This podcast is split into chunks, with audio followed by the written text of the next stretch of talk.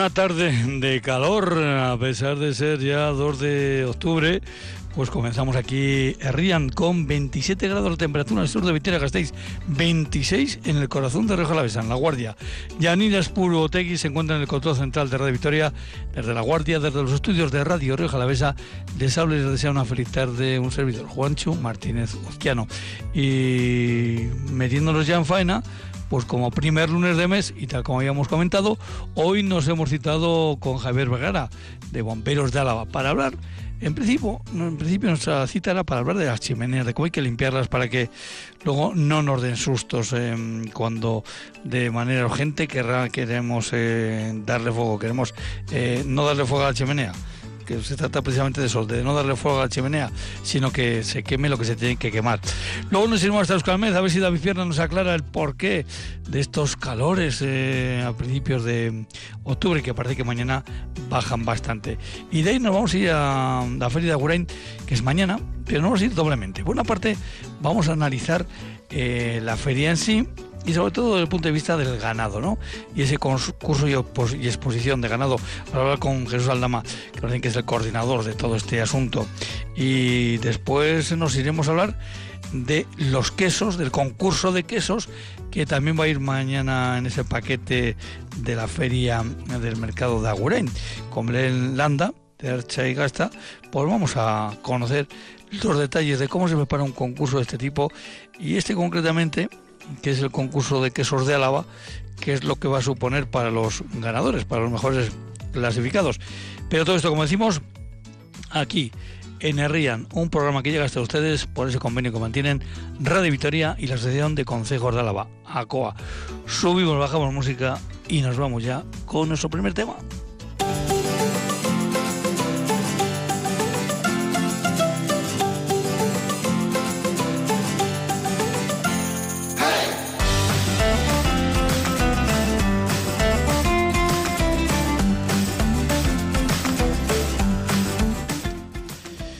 Bueno, pues no sé qué pensará de este calor eh, a estas alturas de año eh, nuestro primer invitado, Javier Vergara. Arracha León, buenas tardes. No, Pancho. Que, eh, a vosotros bomberos os pone muy contentos este calor de, en estos días. Bueno, muy, muy, contentos. No, no es que nos ponga. ya sabes que, bueno, con el calor aumenta el riesgo de incendios forestales y bueno, con estos días que llevamos, eh, además con Viento Sur, pues eh, hoy teníamos un, mapa un tanto pintoresco para las fechas en las que estamos. Pero bueno, todo parece ser que va a cambiar un poco a partir de mañana. O sea que si siempre estáis en alerta estos días con las orejas tiesas. Claro, así es.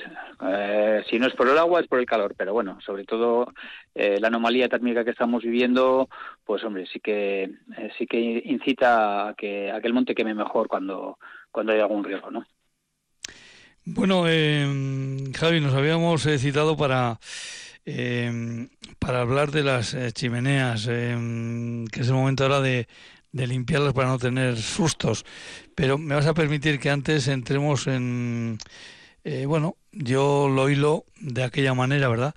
Cuando una chimenea tira mal, pues combustiona mal y puede ser muy peligrosa.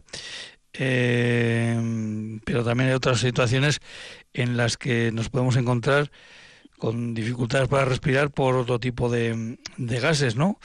Eh, ¿Qué es lo primero que tenemos que hacer con, no sé, pues cuando una persona se ve afectada por una situación bien mm, del escape eh, de un coche, bien eh, por una mala combustión, bien como fue el caso ayer en Lanciego, bueno, pues el, por lo que llamamos popularmente el tufo. Eh, ¿Qué es lo primero que tenemos que hacer con una persona que, que está afectada por esta situación?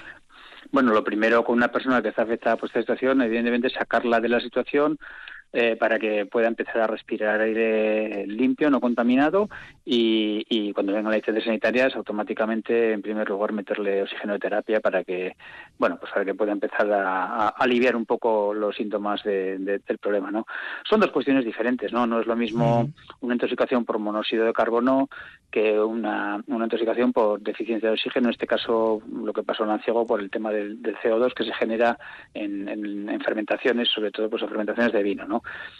CO2 es un gas más pesado que el aire y entonces en, espacios bajo rasante, cuando hay fermentaciones y se genera este gas, lo que hace es desplazar el oxígeno. Y al desplazar el oxígeno, pues eh, las personas entran, eh, no huele, no se nota nada, absolutamente nada, eh, así como el monóxido de carbono, pues en situaciones de humo, pues pueden empezar a picar los ojos, hueles a humo, bueno, también puede darse una mala combustión que apenas te vayas enterando y, y, te pille, ¿no?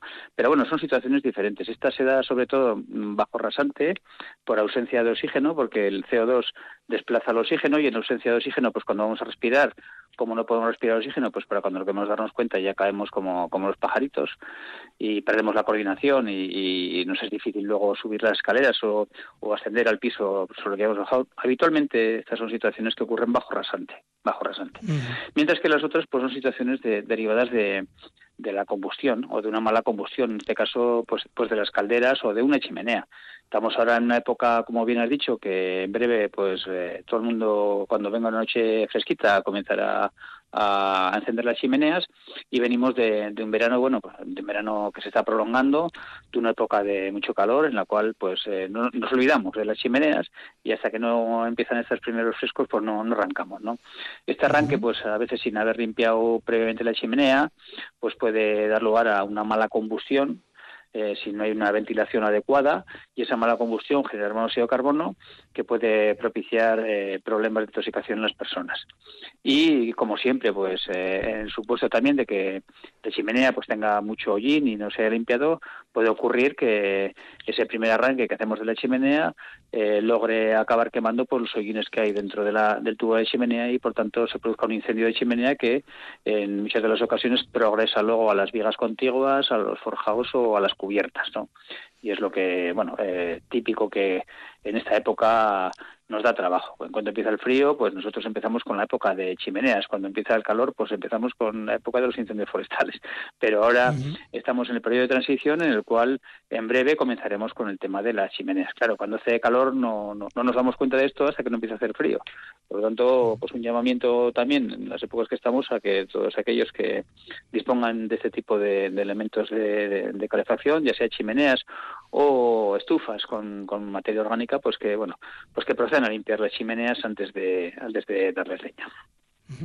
La Diputación suele hacer una campaña precisamente de, información en esta época del año eh, sobre las eh, chimeneas, pero básicamente, ¿qué es cuando decimos limpiar la chimenea, qué es lo que hay que limpiar? Pues lo que hay que limpiar es eh, el hollín, el hollín que se queda impregnado durante, durante la combustión.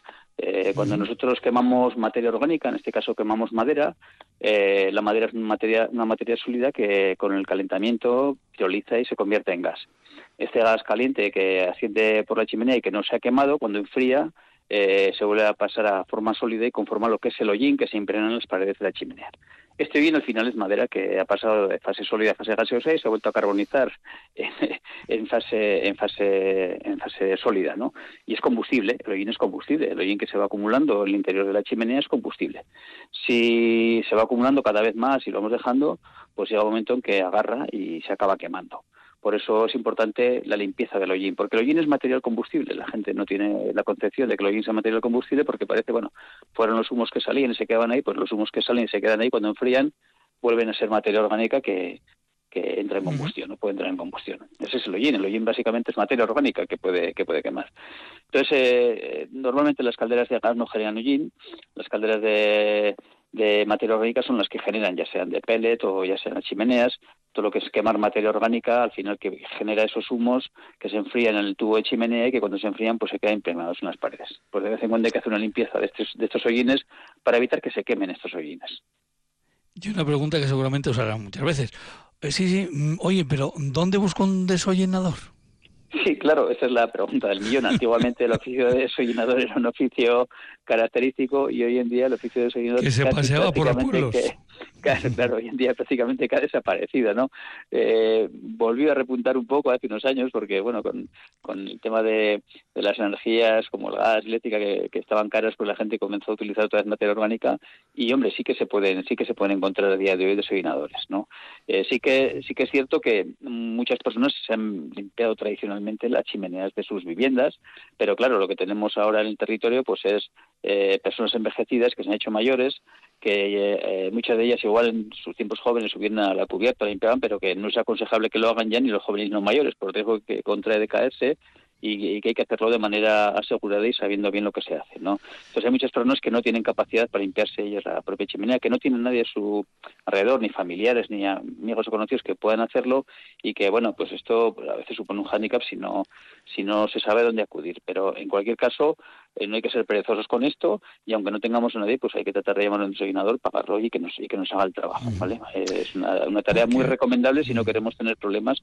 bueno, a lo mejor eh, pasó el año pasado, pasa este año sin limpiar y no pasa nada, pero el año que viene al final pues acaba agarrando. ¿no? Todo aquello que no se limpia tarde o temprano nos acaba generando problemas. Y lo que decía, no solo ya son problemas de combustión de la chimenea, sino que una chimenea con mal tiro un día pues puede generar exceso de monóxido de carbono en el espacio en el cual estamos, en el hábitat en el cual estamos viviendo y una intoxicación por, por, por monóxido.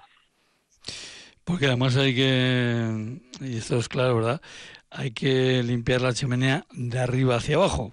No intenten hacerlo al revés. No intenten hacerlo al revés porque se, porque se van a poner, mm, en fin, como dice en mi pueblo, perdón por la expresión, como un Cristo. si se de abajo arriba te vas a ensuciar seguro. Entonces, bueno, sueles hacerlo desde arriba, se suele introducir en el tubo de chimenea unos, unos elementos un tanto pesados con una, con una cuerda, ¿no? Que va cayendo y va digamos, va raspando por las paredes, va raspando las paredes y el, y hollín va cayendo al fondo de la chimenea y luego ya se puede, se puede recoger allí. Hay en las eh, calderas de, de las calderas de materia orgánica también hay sistemas que se pueden meter que son como elementos así un poco, no te voy a decir explosivos, ¿no? sino elementos que bueno que los metes y, y generan su dinámica también para la propia limpieza desde abajo cuando enciendes, pero bueno, lo aconsejable, sobre todo en chimeneas, no en calderas, es hacer una limpieza exhaustiva del tubo desde arriba hasta abajo, ¿no?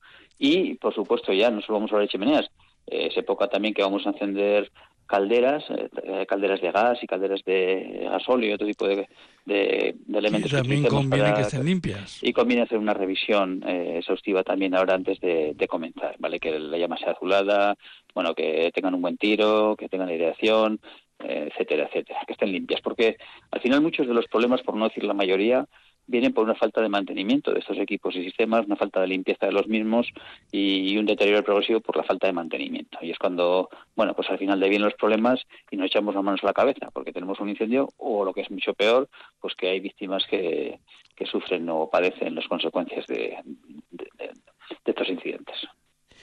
Y otra cuestión aconsejable, sobre todo en aquellas, eh, por ejemplo, en aquellas eh, calefacciones de, de gasoil, eh, revisar el depósito, a ver si tiene, eh, bueno, pues determinada cantidad, no esperar a que se quede hasta abajo, porque ahí es cuando empiezan, bueno, pues a absorber las piecitas, digamos, eh, materiales y ahí vienen las obstrucciones. Eh, hay que esto hay que hacerlo eh, bueno, pues no, no esperar a que se, se vacíe del todo el, el, depósito.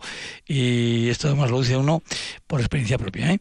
eh esto, esto de que uno, uno tenga que llamar al técnico porque han tenido la, la, avería del pobre, o sea, porque no había gasoil, eh, es, es, muy triste. La verdad que es muy triste reconocerlo, pero es que es, es así.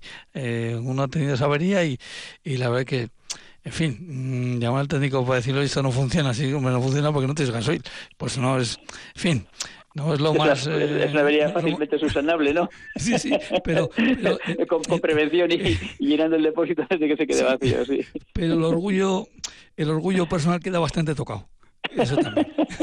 sí, es cierto, es cierto, hombre. Son cosas que, que ocurren. Eh, Javi, ¿qué, ¿qué, incidencias habéis tenido en los últimos días? ¿Qué, qué cosas así destacables que, que podamos, mm, em, eh, en fin, aconsejar a los que nos están oyendo pues para que no ocurran algunas cosas de las que vosotros tenéis que hacer cargo? Bueno, pues hombre, incidencias destacables. Eh, ha habido lo del anciego de estos días y sobre todo algún accidente de tráfico eh, durante el mes pasado ha habido algo más de lo habitual en accidentes de tráfico. No hemos tenido grandes sustos con lo que son incendios forestales ni incendios de vivienda y, bueno, ha sido una época también pues de abejas, avispas y, velutinas, ¿no? Es lo típico también en estas en estas fechas del año, ¿no? Eh, nos adentramos ahora ya en el otoño, comenzarán los fríos, comenzarán las chimeneas y la tipología, pues ya las abejas empezaron a descansar y empezar a darnos ya un poco más de trabajo ya lo que es el incendio de vivienda, la chimenea y todo lo relacionado pues eh, pues con los sistemas calefactores y, el frío. Eh, si hay invasión de chinches, eso ya no es cosa vuestra, ¿no? Te diré que, no, ya no es cosa de los bomberos, ¿no? Como está pasando en París, que están todos preocupados con los chinches. si aquí hay invasión de chinches, en fin, que no es cosa vuestra, quiere decir. No, de momento no. Nosotros de, momento cogemos serpientes, cogemos abejas y avispas y ayudamos pues con, con otro tipo de animales que puedan, dar, puedan generar problemas, pero de momento ese tipo de circunstancias eh, no se nos ha dado, pero bueno, quién sabe mañana todo se andará porque nuestro trabajo está en el periodo general abierto que cada día eh, tenemos cosas diferentes y bueno, cuando el ciudadano no sabe a quién llamar, pues pues nos llaman. Pero bueno, yo entiendo que los hinches están más relacionados con pues con, con otro tipo de, de incidencias como pues como son los insectos, la fumigación y, y ese tipo de situaciones ya que son más más fáciles de acometer por empresas de fumigación ya eh, más especializadas en la materia.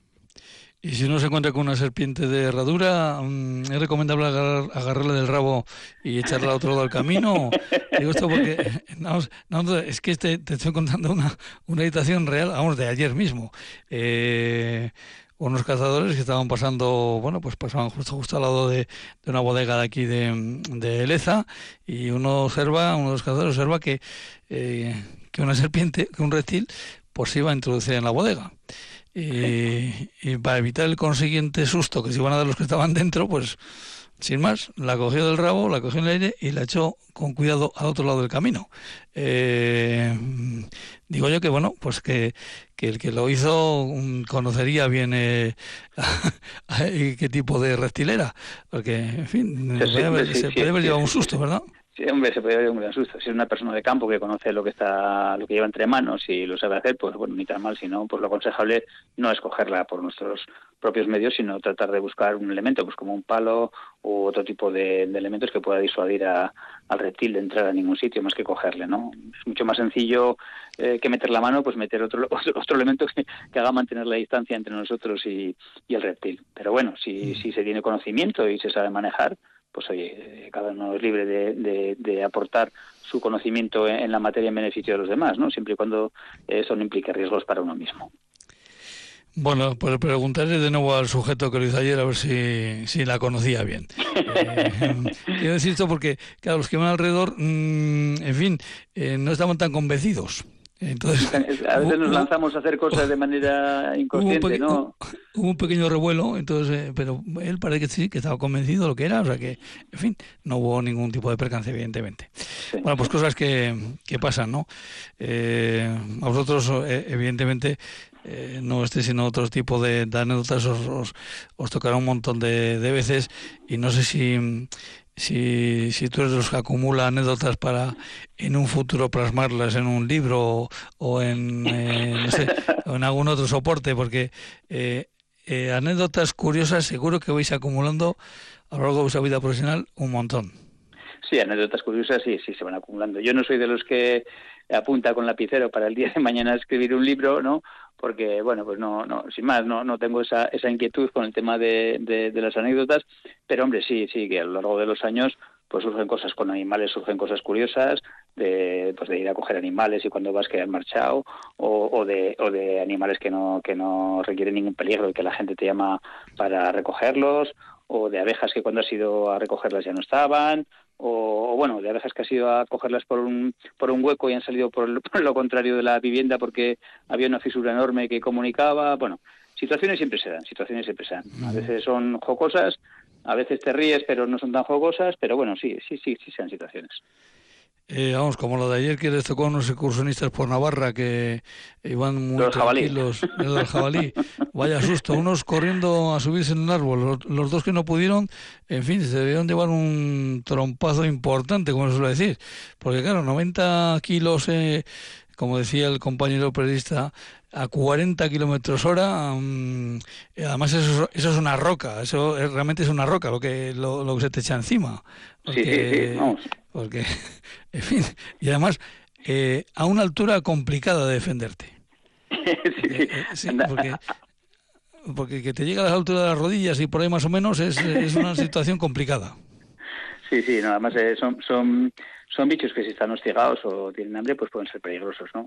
la verdad es que en el campo cada vez encontramos más, tal y como llevamos el abandono del territorio, pues encontramos más eh, pues que especies de esta naturaleza proliferan con, con mayor facilidad. ¿no? La verdad es que últimamente se está llenando de jabalíes el monte, hay, en otros sitios hay lobos, en otros sitios, bueno, pues, pues afortunadamente también hay osos, hay ciervos, hay cantidad de animales que campan, que campan por el monte y que, bueno, pues cuando las personas deciden ir al monte y deciden adentrarse en, determinados espacios, pues tienen que tener en cuenta también que son riesgos a los cuales, oye, no estábamos acostumbrados, nos parecía que no estaban ahí, pero bueno, que, son presentes y que y que bueno pues nos pueden ocurrir a nosotros también cuando entramos en esas situaciones. Nos metemos en, la naturaleza y, la naturaleza pues es abierta y, no, es, no, es, como estar en un pueblo estar en una ciudad ¿vale? nos podemos encontrar cualquier cosa pues así es, eh, y si además, como bien dices, pues si los bichos están eh, hostigados, pues no, pues eh, en fin, lo habitual es que, que es un jabalí, ve un grupo de personas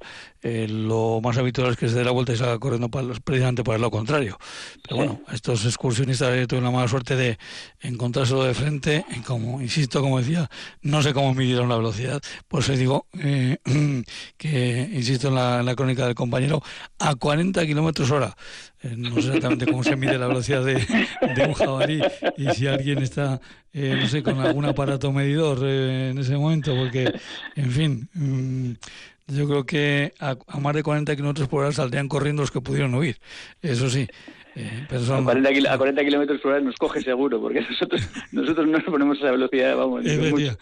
Eso te quiero decir, además y sobre todo en el monte, que con la ventaja que tienen, evidentemente ellos que están mucho más adaptados. Sí, los jabalíes son pues más vistosos, ¿eh? pero pero te contaría experiencias de gente que ha ido a coger setas y pues le han salido avispas también y le han salido otro tipo de elementos. ¿eh? Sí, en el monte podemos encontrar cualquier cosa, hay que tener cuidado. Eh, además, ha habido el, el, boom de los eh, seteros. Eh, sí, ha estado hace cuatro días por ahí no sé si ha sido para tanto este fin de semana, pero el anterior creo que fue una verdadera desbandada por todos los montes de, del territorio. Eh, y más de uno, bueno, pues porque precisamente a lo mejor no tenía mucha experiencia, pues eh, alguna alguna metedura de pata seguro que, que, habrá que habrán tenido. Esperemos que eso que solo sean eh, cuestiones anecdóticas y que no tengan que echar mano del 112 eh, porque bueno pues eh, digamos que todos los que estáis detrás del 112 que por esto sois mucha gente eh, los que estáis detrás del, del 112 ¿no?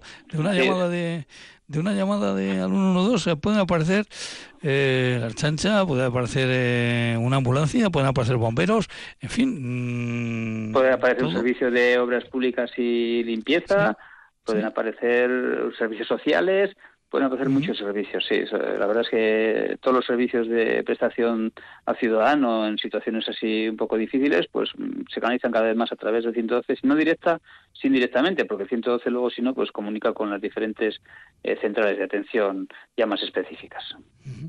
Algo importante, el 112. Javier, como son importantes evidentemente los bomberos de Álava.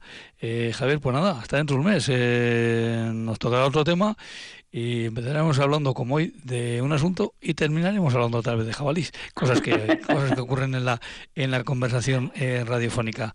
Javier Vergara, eh, muchísimas gracias por estar un día más con nosotros. Venga, es caricasco, agur. Agur, agur.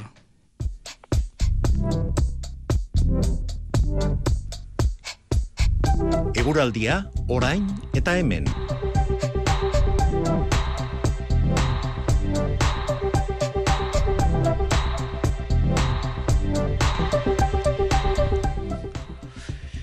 David, David Pierna, Arrachaldeón, buenas tardes. Hola, muy buenas. Eh, David, ¿tú sabrías eh, medir la velocidad de un jabalí que te viene de frente? ¿Sabrías calcular si viene a 40 kilómetros por hora?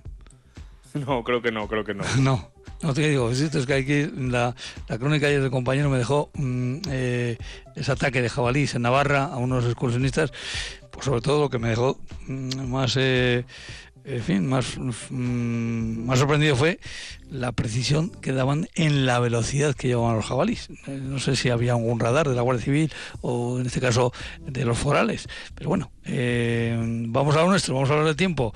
Y del tiempo estos días se está hablando y mucho, ¿eh? Y además casi todos en, la misma, en, la, misma dirección. Siempre habrá alguno que, que diga, pues yo estoy muy contento con estas temperaturas, pero yo creo que la mayoría va, va a ser que no, ¿verdad? Igual demasiado calor, ¿verdad? Igual Sí, demasiado calor. Yo, creo que sí. Hoy, hoy nos hemos quedado con temperaturas muy, muy altas eh, en gran parte de, de Álava, pero especialmente la zona de Gardea, Saracho, la zona de en torno a, a nos hemos quedado en valores por encima de los 35 grados, incluso en, algún punto hemos llegado un poquito por encima de los 36.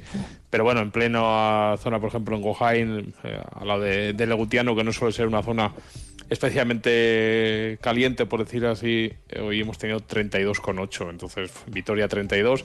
Y paradójicamente la zona más fría o más fresca, vamos a decir hoy, ha sido la zona Rioja Alavesa. Ahí nos hemos quedado en torno a los 28 grados, no hemos llegado a los 30 en esa zona. Pero en el resto, por encima de los 30, y como hemos dicho, en la zona justo norte de Álava, hoy por encima de los 35. Pues los que te hayan escuchado ahora mismo decir que Río Jalavesa haya sido la zona más fresca, que les haya tocado estar todo el día tirando de cesto en la vendimia, habrán dicho, caray. Un, recuerdo, pues, un recuerdo para este señor, habrán Pues, dicho. pues, pues menos mal, menos mal que esta ha sido la zona más, más fresca, ¿verdad? Sí, pero es Pero paradójico, es paradójico, pero sí, Sí, hoy justo sí. hemos tenido viento sur eh, durante prácticamente todo el día. cierto. Y mira, hasta, hasta 8 grados, eh, diferencia entre la estación, por ejemplo, de, de Moreda Gardea, y la estación de Gardea, más de 8 grados hoy de, de diferencia. Y eso que son dos, eh, cuando hace, cuando aprieta el calor en Álava, son de las eh, estaciones que andan ahí luchando, ¿verdad? Por el primer puesto, Espejo, Gardea, eh, Sí. Moreda, ahí andan siempre en esa lucha. Mm, en fin, eh, para mañana creo que la buena noticia es que hay un, una bajada importante de temperatura, ¿no? Sí, sí, mañana no va a tener nada que ver el día con la jornada de hoy, bueno, con la de hoy, con la de ayer, la de, ayer, la de ayer. la de, práctica- Fíjate. la de prácticamente toda la semana pasada. Fíjate ayer en Vitoria, eh, las, eh, en fin, las temperaturas que dio ayer Vitoria, ¿no? Que fue una también, en fin, eh, Gasteiz tropical más que Siberia Gasteiz. Sí, sí, sí. Mu- Mucho, mucho calor. Bueno, pues mañana nada que ver, ¿eh? Mañana estamos hablando de temperaturas máximas pues del orden de en torno a 22, 23, 24 grados. Así que bueno, una jornada seguramente más, eh, más agradable que, que la de hoy, tanto para los que viven ahí en el norte como para los que tienen, como dices tú, que, que andar ahora recogiendo uvas. La verdad que una jornada mañana marcada por el viento componente norte. También vamos a tener nubes.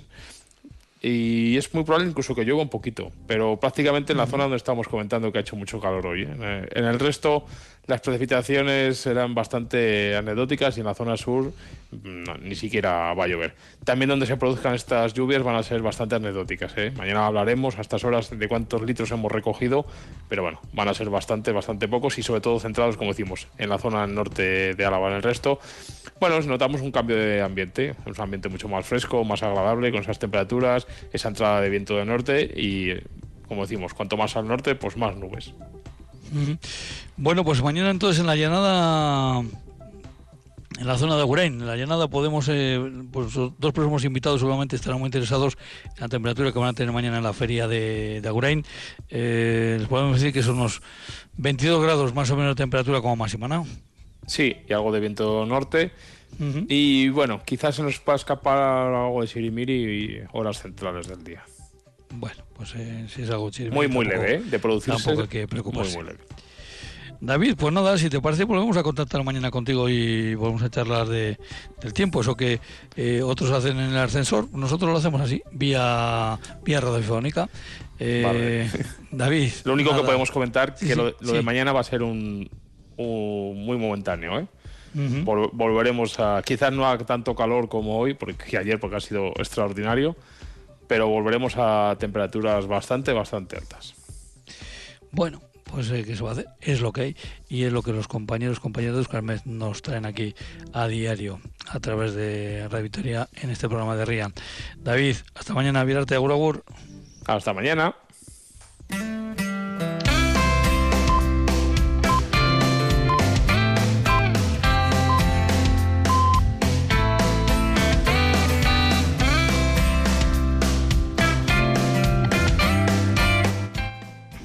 Bueno, vamos a hablar de la feria de Agurain, del mercado de Agurain. Eh, Jesús Al- Aldama, Arracha León, buenas tardes. Arracha León, buenas tardes. Jesús, ¿una de tus preocupaciones mañana es el tiempo o, casi esa la, la, parcas del todo? Lo del tiempo dice, bueno, que, que, tenga lo que tenga que ser, que demasiadas preocupaciones te coño en la cabeza como para eh, pensar en el tiempo. Bueno, el tiempo es una preocupación más, pero no es la más importante. Por cierto, Jesús, eh, a todos los invitados e invitadas que pasan por este programa les preguntamos por el segundo apellido. ¿Cuál es tu segundo apellido? Albisua. Albisua. Y me dicen que, que es el coordinador de todo este asunto del, de la feria. Bueno, un poco sí, el, coordinador de, de, la feria ganadera. ¿eh? La feria ganadera, efectivamente. Eso, en la presentación hemos remarcado eso, que había dos, mm, que íbamos a hablar de dos cosas dentro de la feria de Aguren, de toda la gran feria de Aguren, de ese mercado, de todo lo que hay, pero muy separado. O sea, una cosa es el, tema de, la feria del ganado y otra cosa es, bueno, pues lo que vamos a hablar luego con Belén Landa, de la parte del concurso de, de, quesos. Una feria de ganado que evidentemente yo comentaba precisamente a, a David Pierna, seguro que para vosotros es mucho mejor que estar mañana a 20-22 grados que no a 35, ¿verdad? Sobre todo pensando en el ganado. Sí, para nosotros 22 grados es temperatura ideal para el ganado, para el trabajo que tienen que realizar los, y para los ganaderos. Para los ganaderos. 22, 25 grados, una buena temperatura para. Si no llueve, perfecto. Eh, ¿Qué tipo de, de, ganado es el que se va a poder mañana ver en la exposición? Luego nos metemos específicamente en el concurso, en el importante concurso que hay en, en bueno, tenemos dos partes, que es una parte de exposición de las diferentes razas de la, de la zona de la comarca de, de Agurain y luego lo que es el concurso de caballo de monte del País Vasco, de la raza, es el otro evento. Dentro de la exposición, pues tenemos por un lado exposición de vacas terreñas, limosinas y pirineicas. Luego de ovino tenemos la chácara negra, la chácara rubia, Sasiardi y ovino de carne. Luego tenemos las cabras con aspigorri. Tenemos asno de las encartaciones, dentro de equino, asno de las encartaciones y pochocas. Y luego tenemos una exposición de gallinas autóctonas, Escoloyoa, las cinco variedades, las cinco variedades y otra exposición de Euskalancharra. Además de tres cerdos de, exposición también de Euskalancharra una feria completa, podemos decir, ¿no? Sí, muy completa. En este caso, sobre todo porque eh, eh, suele haber, eh, ¿verdad? Cada, cada año es una historia diferente porque nos podemos encontrar, bueno, por ejemplo, con ese problema que están teniendo sobre todo en ganaderías de, de Guipúzcoa, ¿no? Bueno, los problemas de las ganaderías de Guipúzcoa, de Álava y de Vizcaya es, una cosa en todos los territorios. Aquí en Álava también tenemos. Pero bueno, es lo que tenemos. Con, los mosquitos no se puede. Pues evidentemente con los mosquitos y sobre todo teniendo estas anomalías de temperaturas, como bien decía su compañero David de Pierna desde Escalmet, pues, pues son, son eh, temas que hay que tener en cuenta. Em, eh, Jesús, eh, ser responsable de la, de la feria, coordinador de la feria, una feria que cumple 628 años, esto es una gran responsabilidad, ¿no? Pues sí, es una, una importante responsabilidad y un compromiso importante. Nosotros hemos estado esta mañana preparando todos los bosques, todos los recintos en, en el lugar de donde se va a realizar la feria y bueno, mañana a primera hora estaremos otra vez allí para ir solventando los problemas que puedan surgir. ¿Cuántos metros cuadrados más o menos eh, vais a utilizar para toda esta exposición de, ganado y este concurso de, del caballo del, monte del País Vasco? Pues si tenemos en cuenta que hemos gastado 170 vallas, 150, 75 por 3, pues 75 por 3 sería más o menos la longitud del, del cereal que son 150, 225 metros de longitud pues, por 3 metros de ancho. Eh, sobre todo, el, carrejo, el, carrejo, donde realizamos el concurso. Más el, carrejo del concurso. Eh, todo esto además mm, se monta para que eh, sea muy visual, quiero decir, que los paseantes puedan ver bien todo lo, todo el, ganado expuesto. Sí, Digamos que, la, ubicación si me permite la expresión, tipo escaparate. Sí, yo creo que la ubicación ya viene preparada de años anteriores y está muy pensada para que la gente pueda disfrutar de, pueda ver todos los animales eh, perfectamente y el concurso también. Y eh, si en muchas eh, fruterías ponen, mm, por favor no tocar la fruta, pues aquí bien podríamos, podríamos decir, por favor no tocar los animales, ¿no? Sí, bueno, nosotros mm, pondremos folletos a lo largo de todo el recinto ferial diciendo, por favor, no toque los animales. No tocar.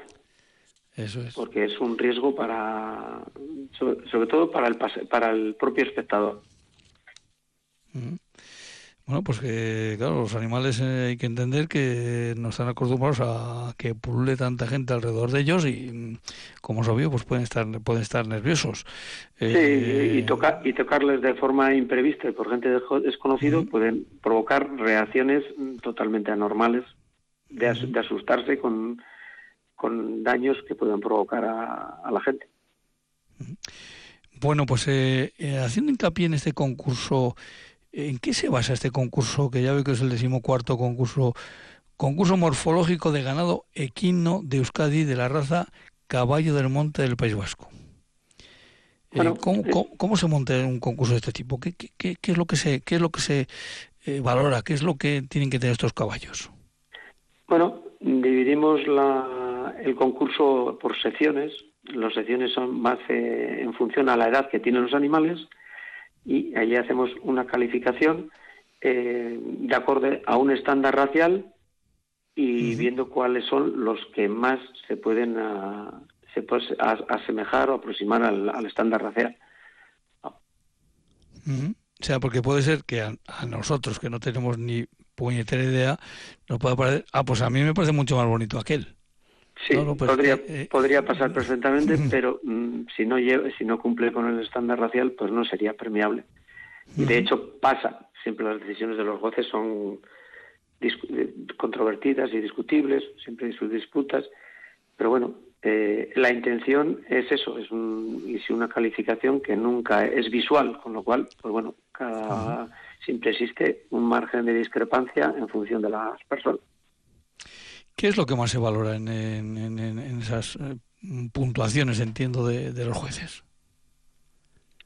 ¿Qué es lo que, no lo que más se valora? Bueno, en, principio la cabeza es una cosa. Eso te voy a decir, si es alguna parte concreta, si es la, alzada del, del, propio animal, si es su anchura, si no La anchura, la anchura más que la alzada, porque bueno, la alzada no, nuestro caballo de Monte del País Vasco no es un caballo de, alzada alta, puedes encontrar caballos de más alzada y no sería ilógico un caballo de monte de mucha alzada. Exactamente. Entonces eh, lo que más se, más se valora es su anchura su su cabeza su viveza y su y su expresión de, cabeza y sus patas sus aplomos. Bueno la verdad que el, el pasado año eh, tuvimos en este programa uno de los controladores, eh, por decirlo de alguna forma, y la verdad que eh, Jesús no tiene una labor fácil, ¿eh? Tiene que ser muy, muy... Eh, tiene que ser, me vas a permitir la expresión, aunque me la permitan ellos, muy quisquillosos. Sí, es una, muy Muy detallistas, muy difícil, de alguna forma. Es muy difícil, es muy difícil, porque normalmente pues no coincidimos, los propios ganaderos no coinciden entre ellos cuál es la mejor. Luego, pues el juez marca sus pautas, exactamente tiene que ser muy quisquilloso a la hora de valorar, pero nunca va a dejar, nunca, vamos a estar todos conformes con la, o de acuerdo, porque evidentemente cada uno luego tiene su punto de vista particular sobre, sobre los animales. Por eso la labor es muy, muy difícil y muy de agradecer el trabajo que realizan.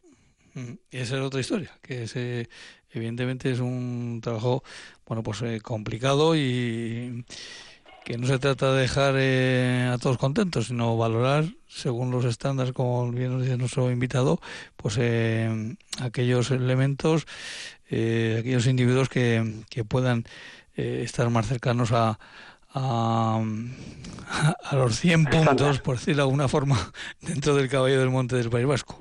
Eh, oye, em, a raíz de estos, ya sé que los concursos probablemente no sean lo más, eh, lo más relevante ¿no?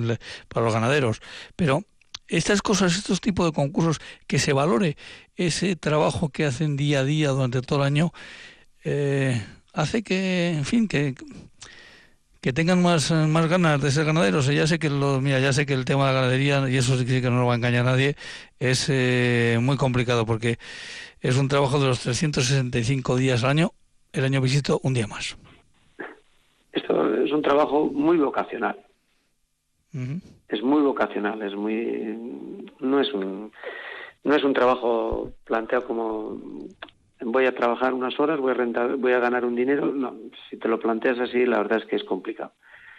Y más este tipo de ganadero, de caballo de monte, el ganadero vocacional, que lo tiene porque le gusta. Además, consigue sacar un dinero, pero no, no, no mirando las horas que mete en su trabajo, desde luego. Y sí que eh, cosas como esta, pues sirven para animar a otra gente a, a tener cariño y a encontrar la vocación de otra gente por estos animales. Eh, ha ido subiendo el, caballo en las diferentes eh, zonas de, Álava, claro, porque caballo no podemos, nos podemos encontrar en, Añano, nos podemos encontrar en Gorbea Aldea, en la montaña de la Besa, eh, no sé, supongo que también en el Valle de Ayala. ¿Se va notando que hay cada día más o os ha llegado un cierto estancamiento? Bueno, eh, el caballo de monte del País Vasco en estos momentos goza de una, dentro de que es una raza en peligro de extinción, de las que tiene riesgo por su bajo censo, sí que la evolución de los últimos años está siendo favorable. No solamente en Álava, son, el concurso es de Álava, Vizcaya y Guipúzcoa. El concurso lo organiza EMEZAFE, que es la Federación de Caballo de Monte del País Vasco, que agrupa a las asociaciones territoriales de Álava, Vizcaya y Guipúzcoa. Arraquino en Álava, Vizquel en Vizcaya y Guimibel en Guipúzcoa. Eso está agrupado en una federación que se llama MZAFE, que es la que se encarga de organizar el, concurso. Así que todos estos va, está aumentando ligeramente, pero bueno, sí que aumenta levemente estos años. También hay una situación favorable, pues la carne de caballo en estos momentos está más valorada, tiene un precio eh, bastante mejor que el que había hace 10 años y bueno, eso hace que animar a la gente. Mm. Yo lo que te puedo decir es una cosa, una experiencia de hace unos años. No agradeceré suficientemente, un día que estábamos de excursión la familia por la montaña la Besa, no agradeceré suficientemente el, el aviso de un, de un amigo que nos comentó, eh, mira, pues ahora si vais para allí, eh, fulano hoy va a cambiar los caballos de, de, zona y si os ponéis en aquel punto lo vais a poder ver eh, mm, relativamente cerca y sobre todo con, con amplitud de cómo se los pasa de un pasto a otro. Y la verdad que, mm, Jesús, es un espectáculo. Sí, a ver, el equino es un animal muy bonito. Y verlo moverse en el campo, en el monte, es un espectáculo. Por eso digo que, en fin, que es muy de agradecer también el trabajo que hacen todos estos ganaderos eh, para mantener nuestros montes, porque no nos equivocamos, la ganadería es fundamental para mantener correctamente nuestros montes. Eh, el problema viene cuando no hay ganadería. No, aquí, el, aquí el exceso de ganadería no es, aquí la falta de ganadería. No, no, es más, en conjunto los montes tienen, bueno, eh, ya hay montes Gorbea, eh, donde están desapareciendo, bueno, pues desaparecen los pastores, que eran un pilar importante en el mantenimiento de, del paisaje, con los baños de ovejas para mantener los, los prados limpios y libres de, maleza. Eh, bueno, pues todos sabemos lo que está acechando en estos momentos la situación del lobo, que está afectando duramente eh, a los pastores, pero es que está afectando también al, ganado equino. En estos momentos nuestros ganaderos de equino en, monte, en los montes comunales están teniendo serios problemas de, bajas por, por el lobo y serios problemas para la época de partos, tener que acercar sus animales a las explotaciones porque si no el riesgo a, a quedarse sin, sin la recría es alto. Bueno, pues eso hace que, que desde luego los que siguen y aguantan ahí en los montes con los animales tengan mérito importante. Bueno, pues mañana a partir de las 11 de la mañana todo eso que hemos contado eh, es una, cosa más. Sí, sí, por supuesto, Jesús, a tu Una cosa más. Eh, hemos hablado que el, el, equino que tenemos es para comer. Este año va a ser el primer año en que vamos a hacer una degustación de carne de potro en el ferial. Todos los pues asistentes pueden pueden degustar la carne. Se cobra un euro por, por hamburguesa o por ración de carne guisada junto al ferial de frente en uno de los extremos de, de, la, de la, exposición de ganado equino habrá una carpa donde será el punto de degustación de, carne de potro. Pues eh, aquel que no lo haya probado, mmm, seguro que va a repetir. Eh, Jesús, pues que todo vaya bien y muchísimas gracias por haber estado con nosotros. Gracias a vosotros. Hasta luego. Aur. Hasta luego.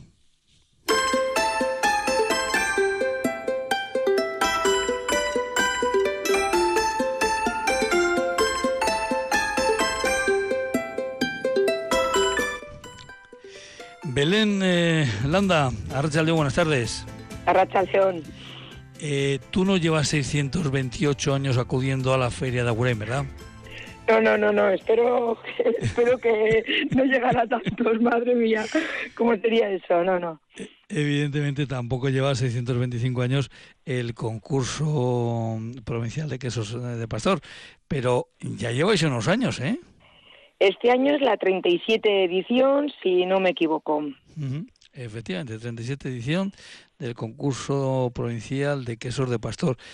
Y claro, bajo ese título ¿Qué es lo que, qué es lo que pasa? Eh, ¿qué, de qué concurso estamos hablando y qué consecuencias tiene ese concurso? Bueno, pues este concurso, en este concurso participan pastores y pastoras de Álava, en este caso, que elaboran queso y su queso con leche cruda de sus propios rebaños. Eh, son pastores que llevan años ya, hay alguno más joven, pero llevan años ya participando en el concurso y todos ellos están en la asociación Archa y Gasta. Eh, nos decía el anterior invitado que ser ganadero es cuestión de vocación, eh, que no es un trabajo, es una vocación. los que son ganaderos, pastores, queseros, la vocación es más amplia todavía, ¿no? Bueno, aquí la dedicación, al final todos son ganaderos y ellos saben de lo que hablan y saben la dedicación que les exige y si no fuera vocacional, desde luego creo que no aguantarían los años que y el mimo con el que tratan a los animales y al queso.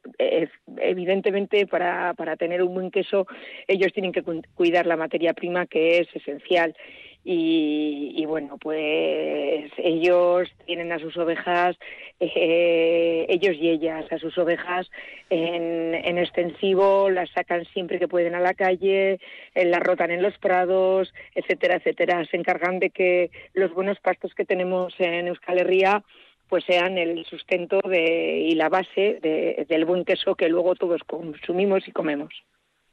Eh, Belén, ¿de dónde llegan a ese concurso? Mm, eh, ¿De dónde llegan los quesos? Eh, bueno, participan eh, pastores, a ver, en la, en la zona de Agurain ahí están la mayoría de los queseros que están en la Asociación Archegasta, pero eh, hay un pastor que está en Aguiñiga, hay en Maiderunda que está en, en Oleta, eh, Ruiz de Cebate Cantal que está en, Abornícano, y luego pues eh, están pues en Legutio, Bosiballeta, luego ya los de la zona, pues Azcarra, Pachi López Duralde, Olano, que está en Eguino, La Lece, eh, y espero no dejarme a casi ninguno, pero vamos, están varios ahí en la zona de la Añarada y luego los que os he comentado es dispersados un poquito por la geografía. Todos quesos que, este todos a la vez en este caso, efectivamente, todos eh, quesos que participan mañana son eh, denominación de origen Idiazabal. Eh, sí, todos trabajan bajo la denominación de origen Idiazabal, todos certifican el queso y la leche, el queso en este caso, y, y este concurso, eh, una cosa importante también es clasificatoria, clasificatorio para la final de Euskal Herriko que se celebra el domingo que viene en, en Idiazábal. Ah, se han hecho ya el de Legazpia, el de Guipúzcoa, eh, mañana será el de, el de Araba, el de mm, Nafarroa se hizo en Irurzun, eh, en Uarte, perdón, en Uarte, en Irurzun hubo otra cata popular la semana pasada, pero en Uarte a finales de agosto, o sea, ya vamos terminando con los concursos provinciales y el domingo será la final en, de Euskal Herriko en, en Idiazábal. Eh, es esta época ¿no? en la que hay estos concursos, estas presentaciones, eh, digamos desde mediados de verano hacia, hacia aquí, aunque los quesos evidentemente, pues como bien me decía esta mañana, lo explicabas eh, a micrófono cerrado, es en junio, julio, cuando, cuando se terminan de elaborar. Sí, todos los socios de Archegasta elaboran aproximadamente desde diciembre, empiezan los más tempraneros, que son algunos guipuzcoanos y algunos navarros, a la base suele empezar en enero. Hasta junio, julio suele ser seis, siete meses de elaboración. Algunos acaban incluso en agosto y, bueno, pues en esos meses van eh, guardando ellos ya con la maduración eh, que ellos consideren y demás, van guardando el queso para los concursos que suele haber en la segunda parte del año. Hasta, hasta Navidad, por San Bartolomé y por ahí, pues hay algunas ferias y hay algunos concursos, pero normalmente eh, son casi todos ahora en, en finales de verano y primeros de, primeros de en otoño, vamos. Y, bueno, ahí desarrollamos los nuestros y luego los distintos ayuntamientos con las ferias que hay en, por toda la geografía vasca y Navarra, pues ahí van presentando sus quesos y van participando. ¿Y qué es lo que se valora en, en un concurso como de ese tipo? Vale, bueno, pues en, a ver, en, este caso, como son eh, concurso de queso de pastor con la denominación Idiazábal Baserricoa, que quiere decir que está hecho en el propio caserío, no son quesos industriales, sino que son quesos elaborados con la leche propia y bien mimados por estos pastores, pues hay catadores de, en la mesa de cata hay catadores de la, del panel de cata oficial de la denominación de origen Idiazábal y ellos tienen una ficha y unos parámetros que siguen en todos los concursos, eh, pues se valora la presencia, o sea, la, hechura, la forma, el color de la pasta, el sabor, el regusto, eh, absolutamente todos los parámetros que influyen a la hora de hacer un buen queso. Y ahora una pregunta de, evidentemente, de alguien que no tiene ni idea de estas cosas. ¿Se valora que sea ahumado o no ahumado? No, en los concursos se puede presentar tanto ahumado como, como no ahumado y se, se catan primero los, los, los blancos, los no ahumados y luego, por, evidentemente, por el que el sabor que tiene el humo, para eh, se decatan después los ahumados, pero tienen cabida todos y cada uno presenta un poco en función de lo que a él le gusta más o lo que, bueno, eh, presentan, no todos los pastores ahuman, ¿eh? Eso también es cierto. Eh, pero bueno, cada uno presenta un poco lo que más le, lo que le más le satisface o lo que cree que puede ganar o, o los que cree que, que por el sabor y demás ellos seleccionan y ellos saben cuáles guardan para los concursos. Lo que no pueden repetir es eh, lotes en los distintos concursos. Normalmente presentan en cada concurso el queso de lotes diferentes. A mí este es un detalle importante. Eso es un detalle porque si no, si un lote te ha salido muy bueno y ves que estás ganando, presentarías en todos los concursos. No, ellos lo que, bueno, con esto lo que se premia es un poco la regularidad también que ellos tienen a la hora de elaborar, que realmente son unos artistas y, y vamos, eh, el mimo que le ponen luego se nota a la hora de saborear y a la hora de valorar en los concursos. Y los concursos importantes, que se me entienda, que más valoran los, eh, en este caso, los productores, ¿son esos que llegan al gran público porque hay una subasta, porque no sé qué, o son estos campeonatos los que verdaderamente eh, gusta ganar? A ver, yo creo que les gusta ganar todos, es decir, eh, eh, tú te estás refiriendo a los concursos que en los que hay esto tipo Ordicia, etcétera, pues en esos, eso es, en Ordicia, pues evidentemente es un gran concurso, tiene una tradición importante y un prestigio, y les da una promoción importante. Eso es, pero luego cada uno en su territorio y en su zona, al final eh, ganar los concursos provinciales o los concursos de, de, una feria concreta, pues te da visibilidad y hace que llegues a, tus vecinos y a la gente que es la que te compra día a día, a, los, a la gente que está al lado y que al final lo que hacemos con estos concursos es intentar poner en valor el trabajo que ellos realizan diariamente y ganen o no, al final las, las diferencias suelen ser tan pequeñas en muchos casos que en realidad lo que, lo que se trata es que el público conozca que, que estos ganaderos y queseros están ahí al lado, que están trabajando cada día, que los fines de semana van a las ferias y para intentar acercarnos ese producto de gran calidad que ellos elaboran y todos, para mí, yo creo que ellos valoran todos y de hecho con mucho, con mucho gusto eligen los quesos que presentan a los diferentes concursos. Belén, ¿y el ciudadano vasco seguimos valorando el queso de Azabal? Quiere decir, o, como lo tenemos ya tan cerca, empezamos a, divagar sobre otros quesos de aquí y de allá, que hay muy buenos quesos en todos los sitios, no, no vamos a engañar, eh, pero seguimos valorando en su justa medida esta joya que tenemos en casa? Sí, yo creo que es un queso que está muy valorado, es muy rico, eh, su sabor es inconfundible e incomparable y evidentemente hay muchos quesos de aquí y de otros sitios que son igualmente buenos, y, pero el nuestro, aparte de que mm, en él estamos eh, poniendo en valor un poquito eh, parte de nuestra tierra y de nuestro origen y eh, pues yo creo que es un queso que nos ha dado prestigio a nivel mundial eh, desde Arcega hasta eh, vendemos en el estado y también exportamos ellos mismos desde sus casas. También tienen clientela afuera pero la verdad que lo que tengo que decir es que evidentemente sigue siendo valorado en cuanto que normalmente no llegamos a terminar la campaña difícilmente eh, llevamos unos años en los que la campaña de Navidad, eh, los queseros me comentan ellos desde sus casas, reservan algo de queso para poder servir a sus clientes habituales, pero desde la asociación, desde Archa y Gasta, vemos que todos los años se nos agota el queso que tenemos disponible para poder servir, con lo cual es una señal de, del buen hacer y, del sabor de este queso. Hablando de esto, ¿cuál es la época del año en la que no tenemos que ir, no tenemos que ir a comprar queso porque que no hay? Eh, no es que... Pues, eh, Ya, justo después de Navidades eh, hay una época un poquito dura para las queserías, para los pastores y las pastoras, porque los clientes a veces no entienden que es un producto estacional y que yo creo que eso se eh, ellos deberían también poner en valor. que si se ha acabado, la pregunta, ese, Es el, tema, ¿no? Entonces, eh, si empiezan a elaborar en enero la maduración mínima que tienen que tener estos quesos para poner en el mercado es de dos meses, pues evidentemente hasta marzo o incluso incluso abril, algunos alaveses, por ejemplo, en este caso, no tienen queso para poder servir.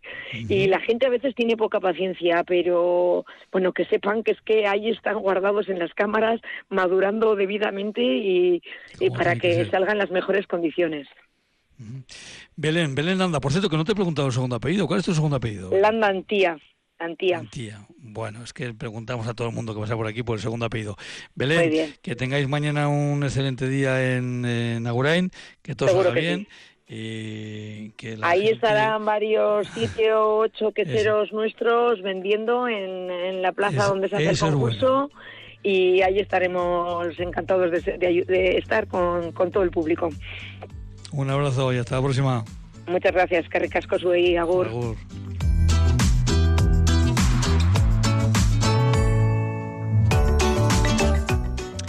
Y con el tiempo pisándonos el terreno, pues despedimos este programa de Rian de hoy. Yanire Aspuruoteki ha estado en el control central de Radio Victoria y nosotros, o un servidor, les he hablado desde La Guardia. Eh, dicen que mañana vamos a tener eh, como unos 10 grados de temperatura menos. Pues bienvenidos sean. Luego volverán los calores. ¿Qué se le va a hacer? Eh, mañana volvemos en el Rian a partir de las 8 de la tarde de nuevo. Así que hasta mañana. Agur, viarte, agur, agur.